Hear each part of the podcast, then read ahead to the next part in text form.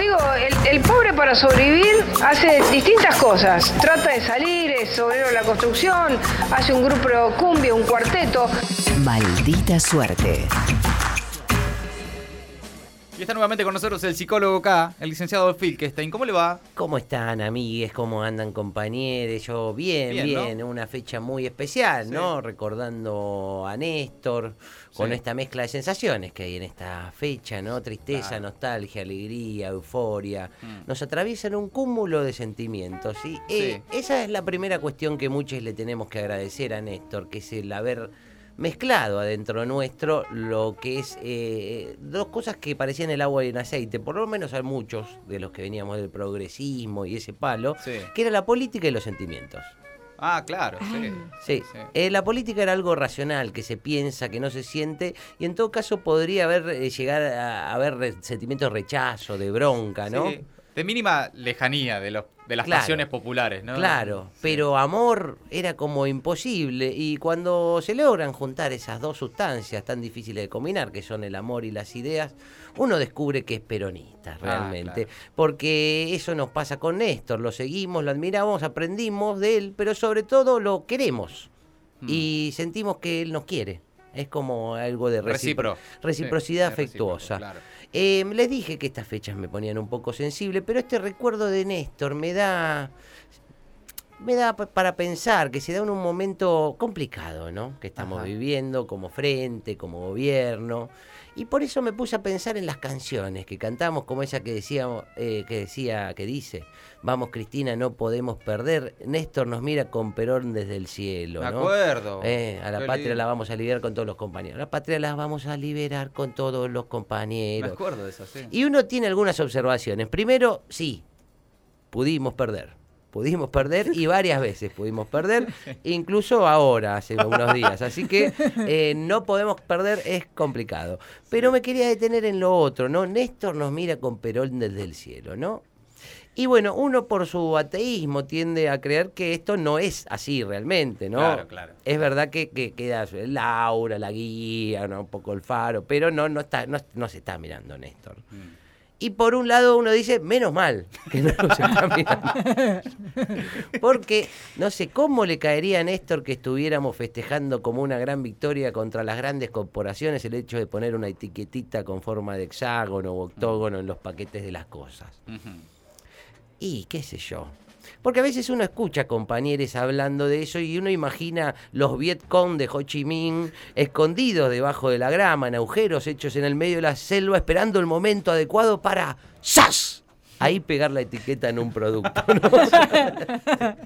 pero bueno, eh, está bien que estamos necesitando victorias, pero tampoco hay que festejar cualquier cosa, digamos. No, claro. Es Eh. un- no, esta es, es- esa es buena. Por algo no lo quería el sector alimentario. Sí. El tema, entiendo, y un poco lo decíamos ayer también, es esta cosa revolucionaria, la épica de un discurso Claro. de logros normales, moderados. Es ¿no? parecido a una moda que está creciendo entre los hinchas de Boca, que es celebrar ¿Cómo lo es? bien que anda la reserva. No, claro. claro. Después de Claro. perder con River el clásico, ¿no? En la primera. Sí, sí. eh, está bien, hay necesidad de festejar, pero tampoco es que pero Es podemos que tirar también hay una cosa, cuando el equipo no hace goles, Claro. hace uno, como sea, entró y lo gritás eh, casi como un campeonato Sí, del mundo. claro, pero pasa que me parece que hay un poco de eso, digamos. Es el gol de la reserva, está bien, Claro. anda muy bien la Sí, reserva pero con negro reserva. Ibarra, pero todo, pero perdimos el clásico. Claro, o sea. está bien, sí. Bueno, otra cosa que pensaba mientras repasaba mentalmente esa frase de Néstor nos mira con Perón desde el cielo es lo que está pasando con la corte. ¿Qué está pasando? vergonzoso por donde se lo mire, Sí. desde la última elección del presidente hasta lo nuevo de Rosenkrantz diciendo, eh, ¿vieron que yo me excusaba en todas las causas de las pres- empresas que son amigas mías? Bueno, ya fue, no me excuso más, dijo Rosenkrantz. Sí. Eh, Está bien igual, ¿no? algo así como esa frase. tiempo. Para ahorrar tiempo, sí, como esa frase tan estúpida como el, el que avisa no traiciona, ¿no? Como Sí. si vos tenés algún socio que te dice, qué gana de agarrar la guita e irme a la mierda, por más que eso funcione como aviso, si en algún momento agarra la guita y efectivamente Claro. se va a la mierda y te deja con las deudas, te está traicionando Sí, igual. el que avisa claro. también traiciona. Claro, Sí, sí. claro, claro. Bueno, eh, algo así hizo Rosenkrantz, que saltó a decir, "Che, se acabó, se acabó, me he esforzado mucho por ustedes, voy a fallar a favor de Clarín, basta, basta, me cansaron, me cansaron. Y como que no pasa nada, ¿no? No Eh. te digo hacerle un juicio político como hizo Néstor, pero por lo menos alguno que diga, che. Me parece que no da. Hay no que da. reconocerle que del tema sabe, ¿no? De Clarín conoce Sí, bien. sí, sí, todo lo que involucra a Clarín, él lo conoce bien. No, no, perfectamente. Ahorra tiempo esto. O mismo lo que dijo el nuevo embajador de Estados Unidos, lo del micro que no le andan las ¿Qué ruedas. le pasa este?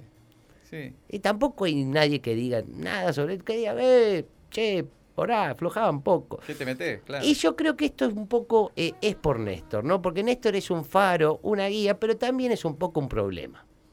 Ah, a ver, a ver. sí, Porque la vara de. Néstor es una vara muy alta. Y a veces tengo la sensación que sobre todo en este gobierno, ¿no? Del, del Frente de Todos, en el que tanto se nombró a Néstor en la campaña y los primeros meses, eh, eh, al Frente de Todos esa figura fantasmática de Néstor le juega un poco a favor de la inacción.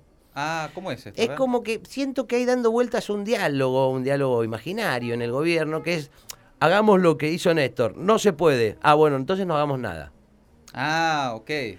Eh, no, en el medio, entre lo que hizo Néstor y nada, hay un montón de cosas para hacer. No hace falta hacer exactamente lo que... Entiendo. dice. Pero ahí es cuando creo que hay que dimensionar lo que realmente fue Néstor, que fue un político enorme, ¿no? Pero no una seguidilla de enfrentamientos y luchas a- a- a- apocalípticas contra las grandes corporaciones como algunos creen recordar, ¿no? Mm. Hay recuerdos que mienten un poco, como de- creo que dice así el indio Solari. Sí, ¿o no? exactamente, muy bien. Sí, ah, sí, lo cité bien. Bien, muy bien. Eh, hay muchos que creen que para ahorrar el Kirchner hay que eh, pasar por un, con una topadora por Clarín, por ejemplo. claro, sí. Y no, Néstor no fue eso, no pasó por la to- con la topadora por ningún lado. Eh, Néstor en Hizo las dos cosas. Hizo las dos cosas, digamos. En su momento apoyó la, la privatización de IPF cuando estaba Menem. ¿Tenía otra? No, no tenía otra. Claro. eh, pero administró bien la guita, sí, la administró bien, pero bueno, eh, se llevaba bien con Caballo. Porque controlaba bien las cuentas de su provincia. ¿Es mentira eso? No, dicen Mm. que no. Pero eso eh, nos hace eh, dejar de lado a Néstor.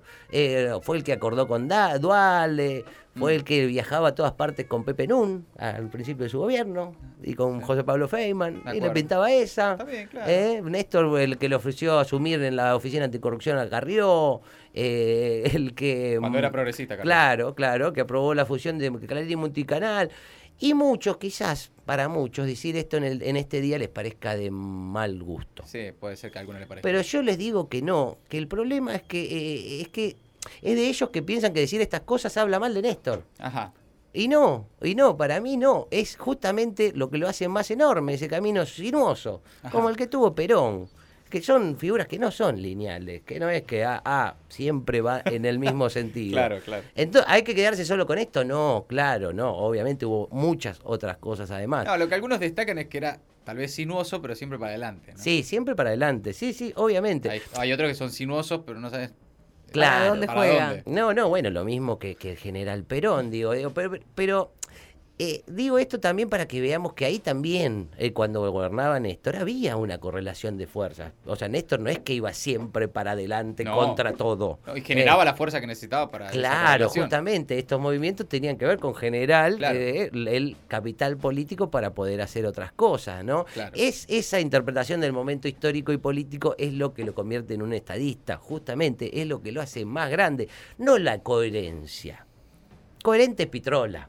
O sea, ¿Y qué hizo Pitrola? Bueno, eh, bueno, se llama Néstor. No, lo va a escuchar Esther en casa. Eh, va a tener problemas. Yeah, bueno, pero hoy tengo el permitido. Ah, ok. Eh, Néstor es mucho más que, digamos, esta estampita del santo patrono de la guerra contra Clarín. Quizás hacer kirchnerismo no sea pelearse contra todos todo el tiempo. Quizás hacer kirchnerismo sea hacer. Ajá. Punto. Hacer cosas, cosas. Buen- hacer algo. Hacer Buen cosas para ese. mejorar las condiciones objetivas de vida, eso, Sí. hacer. Y yo creo que en ese sentido hoy es importante recordarlo, no lamentándose como en ese meme del dibujito animado este de Dexter diciendo, oh Néstor, I have failed you. Eh, Sí, claro. Néstor, te he fallado, No, no. sino tratar de ser creativos como fue él y saber interpretar qué cornos tenemos que hacer.